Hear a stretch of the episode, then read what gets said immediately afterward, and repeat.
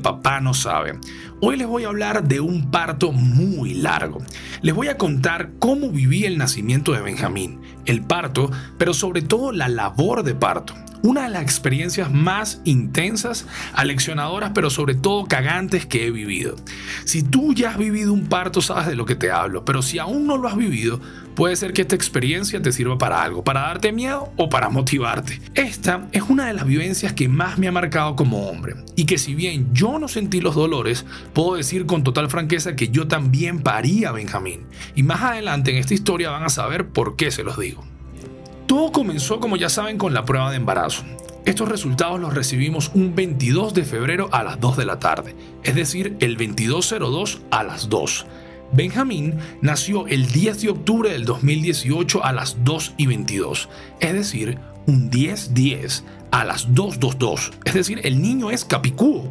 Yo de numerología no sé nada y definitivamente este es un dato que tal vez sea intrascendente para el cuento, pero es muy curioso y quería compartírselos para entrar un poco en calor. Cuando uno es papá primerizo, o por lo menos en mi caso, la misión parecía muy simple. Mi amor, tú cuida al bebé en la barriga que yo los cuido a ustedes fuera de ella. Esta misión durante gran parte de los nueve meses de embarazo fluyó con muchísima normalidad. Mónica fue particularmente cuidadosa con su dieta, aeróbicamente activa, de pocos antojos y siempre desenvolviéndose dentro de una rutina realmente relajada y sobre todo controlada.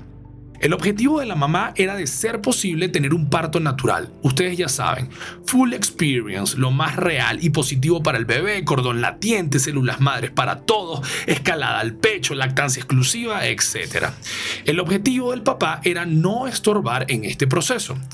No saben de lo que le estoy hablando, ¿no? De todo esto de lactancia exclusiva, cordón latiente, pues yo tampoco en ese momento sabía un carajo de lo que estaba pasando y mucho menos qué eran cada una de esas cosas. Así que vámonos para atrás en este cuento para darles un dato bien importante. Bien, como papás, más o menos nosotros teníamos un plan, pero la realidad y a medida de que van pasando los meses te vas dando cuenta de que los partos son complicados y que de ellos no sabemos absolutamente nada. Así que tomamos la sabia decisión de tomar dos cursos uno de lactancia exclusiva, al cual asistí con un entusiasmo y una alegría irradiante, en todo momento sonriendo y acompañando a mi esposa, a pesar de que, bueno, yo directamente no iba a dar teta. Pero bueno, ustedes ya saben, vayan, acompáñenla, son los papás, no sean cabrones, tienen que estar allí. El segundo curso y el que es el más importante es el curso psicoprofiláctico, es decir, un curso prenatal, un ABC de lo que sería la experiencia de parto para la mujer. Pero sobre todo en nuestro caso, ¿cuál podría ser mi posición en el terreno de juego horas antes de que naciera el bebé? Esto, mis amigos, fue fundamental y si tienen la oportunidad de tomar un curso como estos antes de que nazcan sus bebés, les garantizo que les va a cambiar la forma de ver todo lo que se les viene, pero sobre todo los hará útiles, porque sí, hasta ahora ustedes son unos inútiles. Hay un par de datos importantes que agregar a este cuento. Nosotros somos una familia de migrantes y que a su vez apenas teníamos literalmente los meses que llevaba el embarazo viviendo en una nueva ciudad solos, absolutamente solos, sin familia y con muy pocos amigos de respaldo cerca. Así que decidimos traer a nuestras madres a brindarnos un poco de apoyo logístico y sabiduría.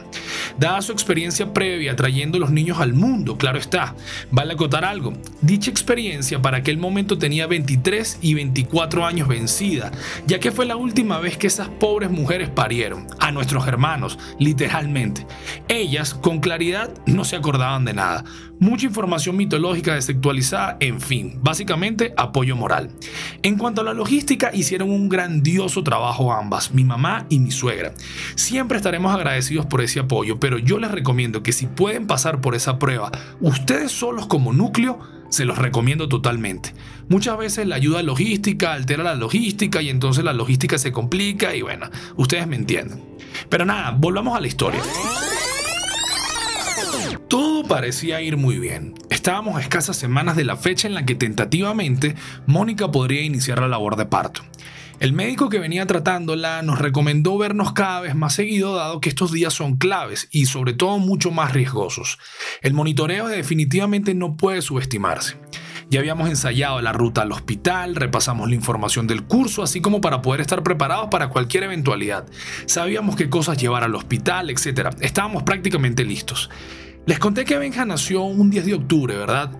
Pues el 8 de octubre, exactamente a una semana de la fecha tentativa del nacimiento, nuestro día comenzó con total normalidad, excepto por un pequeño detalle. Mónica no sentía al bebé. Les digo algo, en esos eternos minutos, estando en la cama junto a la barriga, un frío invadió mi cuerpo. ¿Saben ese frío que es un recordatorio de que no tenemos el control de absolutamente nada en la vida y que de un momento a otro todo se puede ir a la mierda? Pues bueno, ese fue el frío que invadió mi cuerpo. Si hay algo que no nos pueden quitar a los hombres como mérito y sobre todo a los papás, es que muchas veces y sobre todo en ese momento de máxima fragilidad de la mujer, tenemos que accionar salir del estado de pánico y accionar, sea como sea, pero accionar. Y en este momento la única acción que pasaba por mi mente y sin dudar ni un segundo era correr al médico. No le íbamos a dar chance de ver si el bebé se movía, de ver si era que estaba dormido, de ver si era que nos estaba vacilando. No.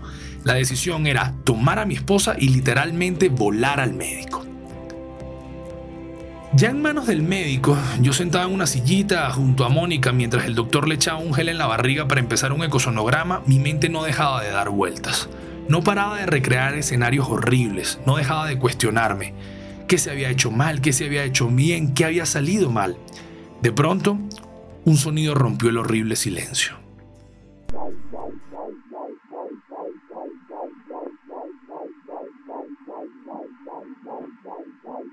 El corazón de Benja estaba bien, pero las cosas en general no estaban tan bien. Había que inducir el parto a la brevedad. Y aquí, mis amigos, les digo algo, es donde comienza realmente el primer round. Para ponerlos en contexto de lo que representa inducir un parto y sobre todo las implicaciones físicas que trae a la mujer, voy a dejar que mi hermano Otto Paredes, quien es un especialista, nos explique un poco más de qué se trata esto. El embarazo se considera que está a término a partir de las 37 semanas. Generalmente después de esa edad gestacional ya el feto tiene el peso y la madurez suficiente para poder nacer. Entonces se empiezan a dar como un intercambio de señales bioquímicas entre el feto y la madre para que se empiece a activar lo que va a ser el trabajo de parto. El trabajo de parto consiste en que el útero se empieza a contraer para empujar el feto contra el cuello uterino y de esa manera ir provocando su dilatación. Existen situaciones o momentos donde el trabajo de parto necesita ser inducido. Entonces, de mutuo acuerdo entre médicos y pacientes y de acuerdo a las condiciones clínicas que ella tenga, se deciden colocar medicamentos para iniciar o para acelerar este proceso. Porque algunas veces simplemente se activa de forma natural, pero va de una manera un poco lenta. Entonces necesita ayuda médica. Otras veces estamos prolongando el tiempo de embarazo, por ejemplo 40 semanas, y no se activa el proceso y entonces es preferible inducir el parto para preservar la salud del bebé. Se colocan medicamentos a base de oxitocina. La oxitocina es la hormona natural que va a inducir las contracciones del útero. Se pueden aplicar por vía endovenosa. Ellas van a hacer que las fibras musculares del útero se contraigan y las contracciones del útero de manera progresiva y sostenida son los que van a dirigir el trabajo de parto en el cual el feto va a ir empujando el cuello uterino para provocar su progresiva dilatación y de esa manera finalmente, cuando haya ocurrido completamente, poder, digamos, este, se lleve a cabo pues, el nacimiento. Entonces, la inducción de trabajo de parto lo que busca es eso, iniciar un proceso que no se inicia de manera natural con el apoyo de medicamentos. Nuestra labor de parto tuvo una duración aproximadamente de 23 horas. Sí, 23 horas. Y en esas 23 horas yo decidí ser Carleto Ancelotti y ver a Mónica como si ella fuera el Real Madrid. Nunca mi esposa en toda nuestra vida como pareja, incluso hoy en día, me había cedido una responsabilidad tan grande, pero sobre todo ese nivel de confianza. Y créanme, lo asumí como una final de Champions. Yo sé que las pocas mujeres que escuchan este podcast van a decir, ay, qué idiota otra vez con las analogías deportivas. Pero ustedes, colegas papás y amigos, seguro me entienden. Las finales de la Champions se ganan y en este escenario la única opción válida era ganar. El objetivo era que el parto fuese natural y mi trabajo era poder ayudar a Mónica físicamente en todo, siguiendo cada uno de los pasos que habíamos aprendido en el curso prenatal. Para este escenario yo ya tenía preparadas compresas tibias con agua, duchas tibias, hidratación, masajes en la espalda, lo que hiciera falta. Pero lo que sí me tomé muy personal fue tratar de llevar a Mónica y su mente a otro nivel, un nivel nunca alcanzado por ella llevarla a un nivel de convicción y de concentración que le sirviera para hacer frente a un dolor físico que ni tú ni yo jamás seremos capaces de entender. Y nuevamente, como en el fútbol, nosotros solo somos espectadores de un deporte donde solo juegan ellas. 23 horas de labor de parto. Caminamos, caminamos y caminamos dentro de la casa. Hicimos cientos de ejercicios, sentadillas con la pelota, masajes. Mónica lloraba, se reía, sufría, gritaba, gritaba más. Pero en ese momento, aunque usted no lo crea, hacía algo que más nunca volvió a hacer. Mónica me escuchaba. Y así, poco a poco fueron pasando las horas y en teoría dilatando. Por si no lo sabían, se necesitan 10 centímetros de dilatación para que un bebé nazca de forma natural. Mónica ya no caminaba, se arrastraba, ya no había speech motivacional que le sirviera, el cuerpo ya no le daba más y me dijo, no puedo, llévame a la clínica. Tomamos las cosas, incluyendo la bendición de ambas mamás, nos subimos en el carro y nos fuimos a 20 kilómetros por hora, se lo juro, 20 kilómetros por hora por la ruta hacia el hospital que habíamos ensayado días previos.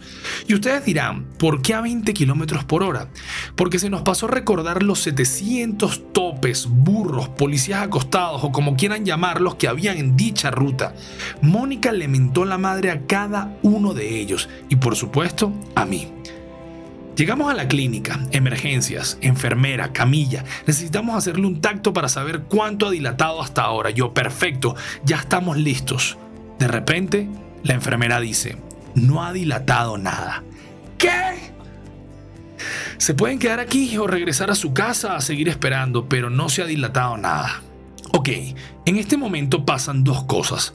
Mónica está brutalmente agotada, pero a su vez la ilusión del parto natural parecía desvanecerse en sus ojos, y para ella esto es algo muy importante.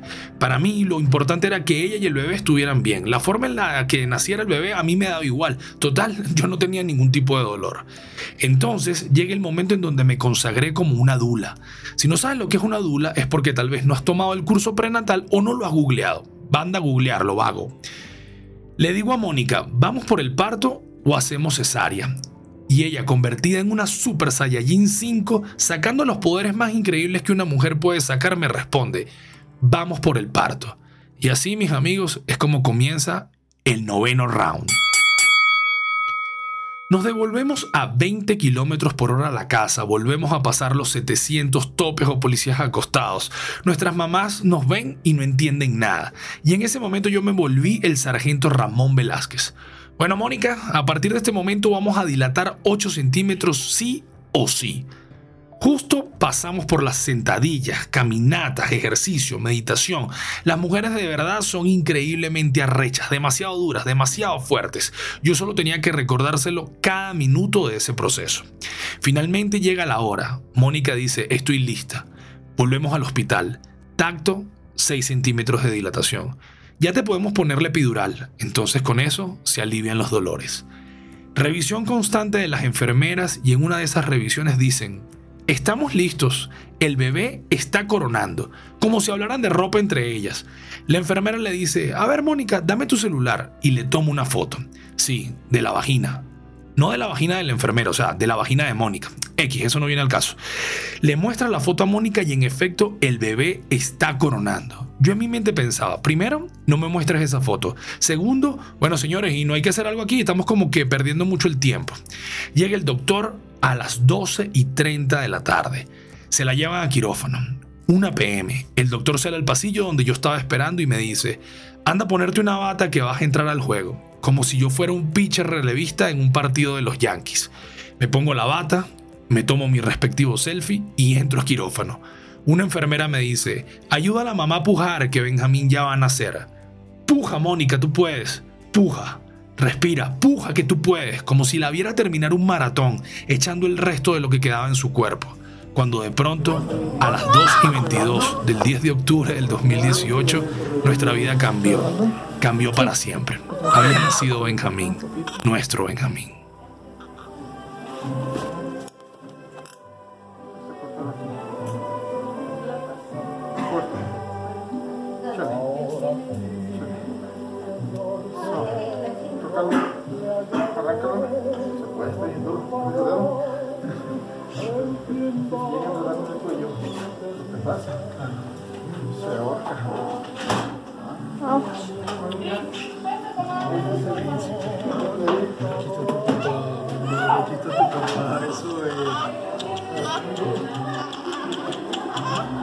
Eso, mi rey.